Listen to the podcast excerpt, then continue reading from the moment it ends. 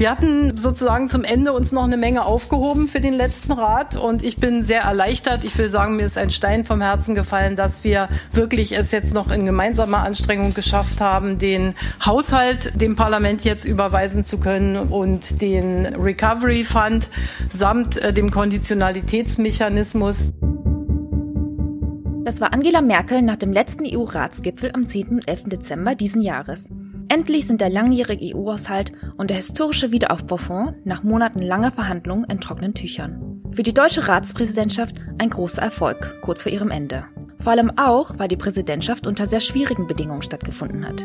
Die große Mehrheit der Treffen musste wegen Corona virtuell stattfinden. Es gab kaum physische Treffen, was politische Prozesse und Diplomatie in den letzten sechs Monaten stark erschwert hat. Was konnte die deutsche Ratspräsidentschaft, die ja maßgeblich eine Corona-Präsidentschaft war, trotzdem erreichen? Noch sind es zwar zwei Wochen, bis ihre Amtszeit endgültig zu Ende geht, doch die Frage bleibt. Konnte die deutsche Ratspräsidentschaft die Erwartungen, die an sie gestellt wurden, erfüllen? Welche Prioritäten hat sie gesetzt und welche Themen fielen unter den Tisch? Darum geht es heute bei der letzten Folge des Jahres von EU2Go, dem Podcast für Europapolitik. Mein Name ist Tu Nguyen, ich bin Policy Fellow für Institutionen und Demokratie am Jacques Delors Center in Berlin und heute spreche ich mit Nicole König unserer Vizedirektorin und Expertin für europäische Sicherheitspolitik. Hallo Nicole. Hallo Tu. Schön, dass du heute hier bist bei uns, Nicole, so kurz vorm Ende des Jahres 2020, aber auch kurz vorm Ende der deutschen Ratspräsidentschaft, die für mich auch ein ganz besonderes Thema ist, muss ich sagen, weil das war ja quasi das erste Thema, mit dem ich mich beschäftigt habe oder wirklich beschäftigt habe, nachdem ich am Jacques Delors Center angefangen habe. Und ich weiß auch noch, wie wir da im Sommer zusammensaßen und ähm, über die Erwartungen an die deutsche Präsidentschaft gesprochen haben. Und ich habe mich ja selber in meinem Policy Brief im Juni dafür ausgesprochen, die Erwartungen eher zu senken. Meine Meinung war, dass jetzt gerade nach Lissabon, nachdem die Kompetenzen der Ratspräsidentschaft auch durchaus eingeschränkt wurden, die Erwartungen ein bisschen zu hoch erschienen. Also mir erschienen sie einfach zu hoch, ähm, die Erwartungen, die an die deutsche Präsidentschaft gesetzt wurden. Unter anderem auch wegen des institutionellen Korsetts, in dem sich eine Ratspräsidentschaft mittlerweile bewegt. Die Präsidentschaft kann ja auch nur eingeschränkt Dinge erreichen. Vieles hängt von der Kommission ab, die das Initiativrecht hat. Vieles hängt von anderen Mitgliedstaaten ab, ähm, weil die Ratspräsidentschaft vor allem eine Vermittlerrolle ist. Vieles hängt vom Europaparlament ab, das ja auch noch mitentscheidet. Und vieles hängt auch vom Europäischen Rat ab, der die politischen Prioritäten setzt. Deswegen war ich schon von Anfang an ein bisschen skeptisch, was die hohen Erwartungen angeht. Und dann kam auch noch dieses Pandemieparadox dazu. Also es gab sehr hohe Erwartungen an Deutschland und dann kam Corona und deswegen haben wir das Ganze auch eine Corona-Präsidentschaft genannt. Waren die Erwartungen zu hoch, die an Deutschland gesetzt wurden, oder war das durchaus gerechtfertigt? Ja, ich weiß noch, wie wir uns im Juni zusammengesetzt haben oder auch schon davor und überlegt haben, was sind denn gerechtfertigte Erwartungen an eine deutsche Corona-Präsidentschaft? Und sicherlich war der Startpunkt zu sagen, naja, dieses institutionelle Korsett, was du erwähnt hast, das gibt es eben. Äh, der Handlungsspielraum einer Ratspräsidentschaft ist generell etwas begrenzt. Aber hinzu kam eben der große Pandemie-Kontext und die Tatsache, dass es eine deutsche Ratspräsidentschaft war. Die Erwartungen an eine deutsche Ratspräsidentschaft sind natürlich generell immer sehr hoch, weil Deutschland ein politisches, ein wirtschaftliches Schwergewicht ist. Aber gleichzeitig hatte diese deutsche Ratspräsidentschaft einige Punkte auf der Tagesordnung. Dazu gehören der mehrjährige Finanzrahmen, den du schon genannt hast, damit verbunden der Rechtsstaatlichkeitsmechanismus, also die Konditionalität basierend auf Rechtsstaatlichkeitskriterien und der Wiederaufbaufonds und natürlich auch die Verhandlungen rund um den Brexit, die ähm, auch abgeschlossen werden müssen dieses Jahr. Und somit war die Agenda schon bereits sehr, sehr voll. Das war ein Grund, die Erwartung zu senken. Die Einschränkung, die du genannt hattest zu Corona, war ein weiterer Grund. Aber, und das ist, glaube ich, hier das Paradox, gleichzeitig waren die Erwartungen dann wiederum recht hoch an die deutsche Ratspräsidentschaft, die EU durch diesen Krisenkontext durchzumanövrieren. Also die deutsche Ratspräsidentschaft nicht nur in der Rolle des Vermittlers oder Vermittlerin, sondern tatsächlich auch als Krisenmanagerin. Genau. Hat Deutschland diese Erwartung erfüllt? Also war Deutschland eine gute Krisenmanagerin im letzten halben Jahr? Ja, ich denke, die Erwartungen an das Krisenmanagement wurden eigentlich weitgehend erfüllt. Wenn wir jetzt zurückgucken auf den Juli, da startete die Ratspräsidentschaft mit einem der längsten Gipfeltreffen des Europäischen Rats zum mehrjährigen Finanzrahmen. Da wurde dann ein erster Kompromiss geschmiedet. Dann, wenn wir jetzt zurückgucken auf die letzte Woche, äh, der letzte Gipfel, da wurden einige dieser wichtigen Krisendossiers dann doch abgeräumt. Dazu gehört eben vor allem der finale Beschluss zum mehrjährigen Finanzrahmen, zum Wiederaufbauinstrument und damit verbunden der Rechtsstaatlichkeitsmechanismus, der ja der große Zankapfel dieser Ratspräsidentschaft war. Rechtsstaatlichkeit, der langjährige Haushalt und Wiederaufbaufonds als die großen Themenblöcke. Welche Themen sind denn dann nach unten gerückt? Also gab es Themen, die quasi von diesen drei Sachen komplett überrannt wurden? Ja, es gab sicherlich Themen. Also wenn man nochmal sich das Programm der Ratspräsidentschaft anguckt, ist es zwar klar, dass äh, Wiederaufbau, das Corona-Krisenmanagement ganz, ganz oben auf der Agenda standen, aber es gab schon andere große Prioritäten, die einerseits äh, von dem Corona-Kontext ähm, überrannt wurden und andererseits eben so ein bisschen zurückgedrängt wurden durch diesen, diese schwierigen Verhandlungen zum mehrjährigen Finanzrahmen. Dazu gehört aus meiner Sicht das Migrationsthema. Äh, die deutsche Ratspräsidentschaft ist ja gestartet äh, mit der Ambition, hier die schwierige Asylreform voranzutreiben, zusammen mit der Kommission. Allerdings musste sie dafür auch erst auf die Kommission warten. Die Kommission hatte einen Asyl- und Migrationspakt versprochen. Der sollte allerdings schon im März kommen, wurde dann verschoben wegen der Pandemie und somit so ein bisschen entpriorisiert auch in der Ratspräsidentschaft. Also man hat auch da die Erwartungen gesenkt. Man hat gesagt, na gut, wir finden vielleicht zum Ende des Jahres dann, machen wir einen Fortschrittsbericht statt einer politischen Einigung im, im Rat, einer ersten politischen Reinigung im Rat und letztlich hat aber die Kommission ihr Paket erst Ende September vorgestellt. Äh, und somit hatte die Ratspräsidentschaft nur noch knapp zwei Monate, um hier Kompromisse zu schnüren im Rat bei einem Thema, was extrem schwierig und extrem sensibel ist. Das ist dann auch nur so mäßig gelungen. Also man hat zwar einen Fortschrittsbericht vorgestellt, aber relativ wenig konkrete Fortschritte vorzuweisen. Gerade wenn es darum geht, eben diese schwierige Balance zwischen Verantwortung äh, und Solidarität nochmal klarer auszubuchstabieren. Das war für Deutschland immer eine große Priorität, hier mehr Einigkeit zu finden in der EU. Und das ist ein Stück weit runtergerutscht und nach hinten gerutscht eben durch durch die Pandemie und durch diese großen, schwierigen Verhandlungen zum mehrjährigen Haushalt. Was uns auch wieder ein bisschen zurückführt zu dem institutionellen Korsett, in dem sich die Ratspräsidentschaft bewegt. Wie du meintest, ohne einen Kommissionsvorschlag kann auch die Ratspräsidentschaft da nicht viel machen am Dossier und das gilt auch, wenn es, selbst wenn es ein großes Mitgliedsland ist, wie Deutschland. Aber gleichzeitig gab es natürlich nicht nur interne Hindernisse. Es gab ja auch viele externe Krisen, die einen Einfluss darauf hatten, wie die letzten sechs Monate unter deutschem Vorsitz ähm, liefen. Könntest du da noch mal ein bisschen eine Einordnung geben oder eine Einschätzung? Ja, sicher. Es war eine Krisenpräsidentschaft nicht nur wegen dem Corona-Kontext und den diesbezüglichen Krisen, sondern auch, weil es einige unerwartete außenpolitische Krisen gab über den Sommer hinweg. Also wir erinnern uns, wir hatten im Juli diese Marathonsitzung des Europäischen Rats und dann im Oktober hatten wir dann nochmal eine außerordentliche Sitzung des Europäischen Rats, wo einige dieser Krisen auf der Agenda standen. Zu nennen ist hier insbesondere der Gasstreit äh, zwischen Griechenland und der Türkei vor Zypern. Das war ein, sicherlich ein großer Streitpunkt, wo es auch unter den Mitgliedstaaten unterschiedliche Ansätze gab, wie man darauf reagieren sollte, ähm, aber natürlich auch vor allem mit der Türkei große Schwierigkeiten gab, die auch jetzt beim letzten Gipfel nicht gelöst werden konnten. Weitere Themen waren ähm, der Giftanschlag auf Nawalny, die Krise in Weißrussland. Also all diese Themen haben die EU und auch die Ratspräsidentschaft natürlich zusätzlich beschäftigt.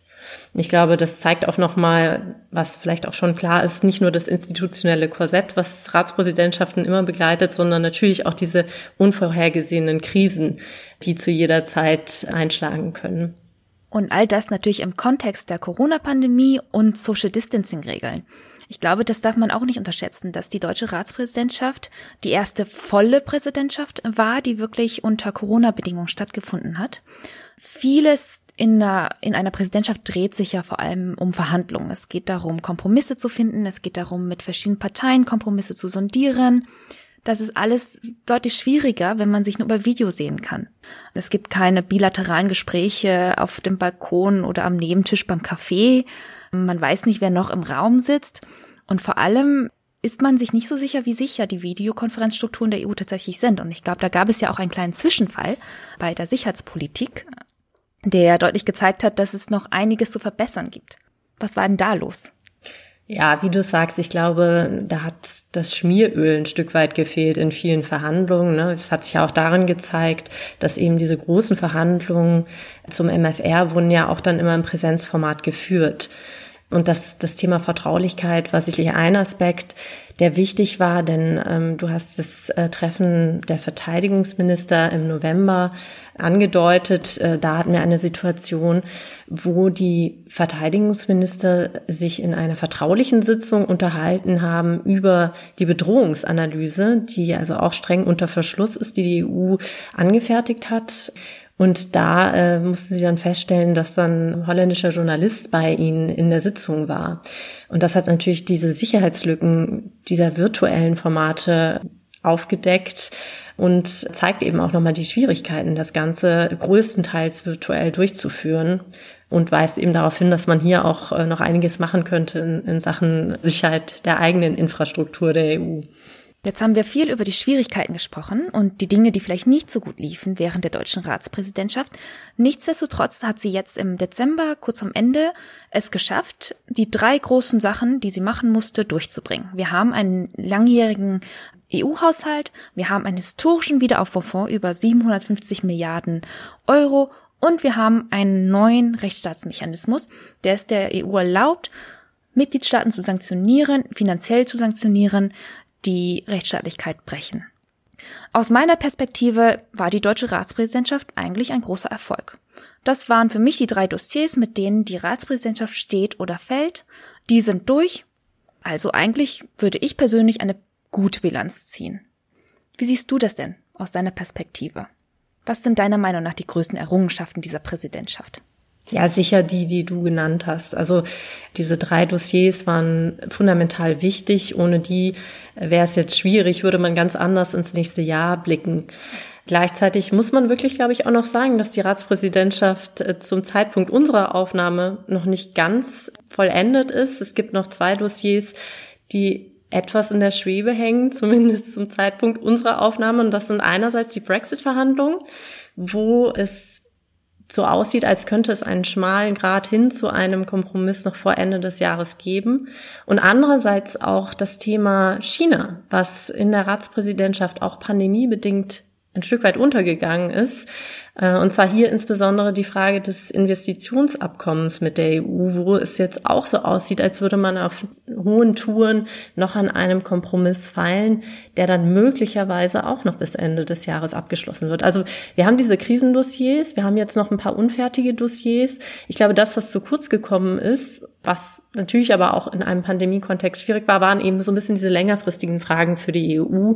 Das sind äh, Themen wie die Konferenz zur Zukunft Europas, die eben verschoben werden musste, wo es wirklich darum geht, zusammen mit den Bürgern und Bürgerinnen eine Vision für die EU, für Reformen zu skizzieren.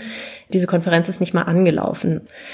Also diese Zukunftsthemen sind etwas zu kurz gekommen. Man könnte auch noch hinzunehmen Themen vielleicht etwas fundamentalerer Natur wie die Ausweitung der qualifizierten Mehrheitsentscheide.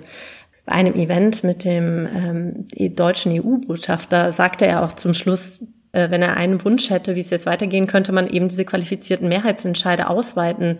Und das ist natürlich auch ein Thema, sag ich mal, eher struktureller Art, was Deutschland jetzt in dem Rahmen nicht so gepusht hat und nicht so pushen konnte. Also meine Bilanz wäre, Krisenmanagement ist sehr gut gelaufen. Man kann sich da wirklich auf die Schultern klopfen, dass das jetzt, dass diese Dossiers abgeräumt sind. Gleichzeitig für diese Zukunftsthemen muss man dann doch ein Stück weit ins nächste Jahr oder in die nächsten Jahre schauen.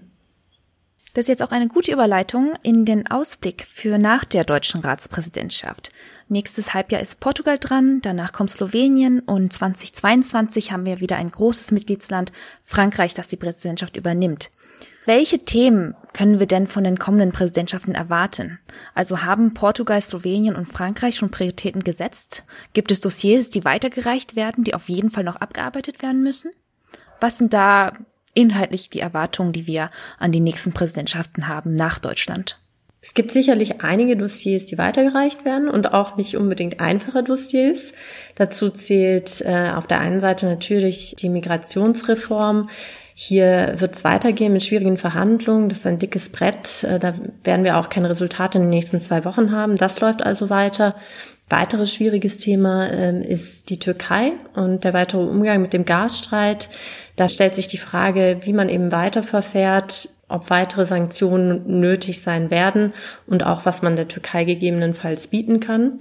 Also das sind Themen, die weitergereicht werden. Dazu kommen dann neue Themen.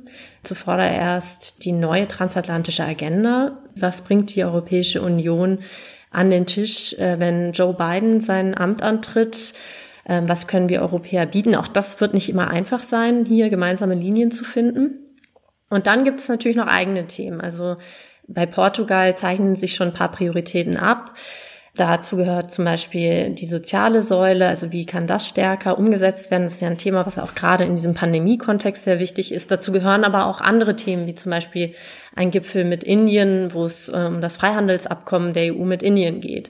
Das sind zusätzliche Prioritäten. Und dann gibt es eben längerfristige Dossiers, die sich wahrscheinlich erstrecken bis hin zur französischen Ratspräsidentschaft. Dazu gehört dann die Konferenz zur Zukunft Europas zum Beispiel ähm, die enden soll in der französischen Ratspräsidentschaft. Dazu gehört auch der strategische Kompass für die Sicherheits- und Verteidigungspolitik. Auch hier soll der finale Output in der französischen Ratspräsidentschaft fertig verhandelt werden. Also das sind einige Themen und dann kommt halt hinzu, dass eben gerade schwierige Themen, Dossiers wie die Migrationsreform eventuell dann auch auf dem Teller der französischen Ratspräsidentschaft landen. Also ich persönlich hoffe ja, dass es bis zur französischen Ratspräsidentschaft 2022 ein bisschen besser aussieht mit Corona. Aber ich glaube, wir können davon ausgehen, dass zumindest die portugiesische und die slowenische sich immer noch mit Kontaktbeschränkungen und Social Distancing und Videokonferenzen auseinandersetzen muss. Was können die beiden Präsidentschaften denn von der deutschen Ratspräsidentschaft lernen? Also gibt es irgendwelche Lessons learned, von denen wir sagen können, das können Sie auf jeden Fall mitnehmen von der deutschen Ratspräsidentschaft? Ja, du, äh, du und ich, wir haben ja zusammen ein paar Lehren gezogen aus der Präsidentschaft. Ich glaube, wichtig ist zunächst einmal zum Prozedere. Virtuelle Veranstaltungen oder virtuelle Meetings ersetzen eben nur teilweise physische Meetings. Und ich glaube, wichtig ist, dass man gerade bei wichtigen, bei schwierigen Dossiers oder auch Dossiers, die Vertraulichkeit voraussetzen, dass man da auch physische Meetings einplant, soweit es eben dieser Kontext zulässt. Ich glaube, das ist eine ganz wichtige Lehre. Wichtig ist, denke ich, auch, dass ähm, die Bewältigung des Krisenmanagements oder auch der pandemiebedingten Maßnahmen, dass das weiterhin ein großer und wichtiger Maßstab wird für die Bewertung dieser Ratspräsidentschaften. Also wenn es jetzt der, der Wiederaufbaufonds war oder auch die wirtschaftliche Erholung. Unter der deutschen Ratspräsidentschaft wird das auch weiterhin noch ein ganz großes Thema sein, zusätzlich zu eben den sozialen Implikationen und einem möglichen politischen Backlash, wenn es zu Lockerungen kommt in den verschiedenen Mitgliedstaaten beispielsweise und diese etwas unterschiedlich ausfallen. Das wird weiterhin ein, ein ganz wichtiges Thema sein. Ich denke, dass das ist klar. Und aber eben auch, dass man trotzdem die Zukunft und auch Europa nach der Pandemie nicht aus den Augen verlieren soll. Ich glaube, gerade wenn, wenn es so in Richtung französische Ratspräsidentschaft geht, da kann man jetzt schon versuchen, einige Dossiers wirklich gut vorzubereiten. Und dazu gehört die Konferenz zur Zukunft Europas. Das ist schließlich auch ein Thema, was Macron ursprünglich mal auf die Agenda gesetzt hatte. Aber dazu gehören auch äh, schwierige Fragen bezüglich äh, Reformen, also beispielsweise der, der Ausweitung qualifizierter Mehrheitsentscheide. Und diese Dossiers müssen ab jetzt eigentlich vorbereitet werden, damit sie noch auf einer ohnehin vollen Agenda eben auch überladen nochmal durch den Corona-Kontext, damit sie da auch Platz finden. Viele spannende Themen, also die noch auf uns warten, jenseits der deutschen Ratspräsidentschaft.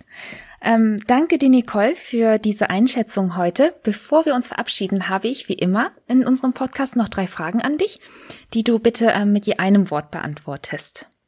Ich muss dazu sagen, das hat bisher noch keiner geschafft. Alle haben immer angefangen, ganz lange Antworten zu geben, aber wir versuchen es nochmal. Die erste Frage. Auf einer Skala von 1 bis 5, wie viele Sterne vergibst du an die deutsche Ratspräsidentschaft? Kommt jetzt so ein bisschen drauf an, was 1 und was 5 ist. 1 ist sehr schlecht und 5 ist sehr gut. Fünf ist volle Punktzahl. Eine dreieinhalb. Ich glaube, ich würde der deutschen Ratspräsidentschaft sogar vier Sterne geben. Jetzt gerade nach dem letzten Gipfel, muss ich sagen, habe ich dann doch eine sehr positive Bilanz gezogen für mich selber, was die Präsidentschaft angeht. Das zweite Thema knüpft ein bisschen an, oder die zweite Frage. Und zwar, über welche Themen hätten wir ohne Corona in diesem Podcast gesprochen? Naja, weiterhin über den mehrjährigen Finanzrahmen und den Rechtsstaatlichkeitsmechanismus wahrscheinlich. Und dann die aller, allerletzte und dritte Frage. Wenn du die Corona-Präsidentschaft oder auch einfach dieses Jahr für die EU beschreiben müsstest in einem Wort, welches Wort wäre das? Krise. Ich glaube, das ist ein gutes Wort. Vielen Dank, Nicole, dass du ähm, dir die Zeit genommen hast heute, um mit mir über die Ratspräsidentschaft zu sprechen. Vielen Dank, Tu. Ähm, das war jetzt auch die letzte Folge des Jahres tatsächlich von unserem Podcast EU2Go, der Podcast für Europapolitik. Nochmal zur Erinnerung, und es gibt es einmal im Monat und äh, in jeder Folge liefern die Expertinnen und Experten des Jacques Delors Centers in Berlin Hintergründe und Analysen zu aktueller EU-Politik. Ihr findet unsere Folgen auf unserer Webseite delorscenter.eu, aber auch auf Spotify und eigentlich überall dort, wo es sonst Podcasts gibt. Und wenn ihr uns gerne zuhört, dann sagt doch auch bitte euren Freunden und Bekannten Bescheid, dass es uns gibt. Auf der Webseite findet ihr auch das Paper von Nicole und mir zu der deutschen Ratspräsidentschaft und den Bilanzen, die wir gezogen haben. Und bevor ich mich jetzt endgültig verabschiede, an dieser Stelle auch nochmal einen riesigen Dank an Linda und Lisa, unseren Brains hinter dem Podcast. Mein Name ist Tu Nguyen, danke fürs Zuhören und bis nächstes Jahr.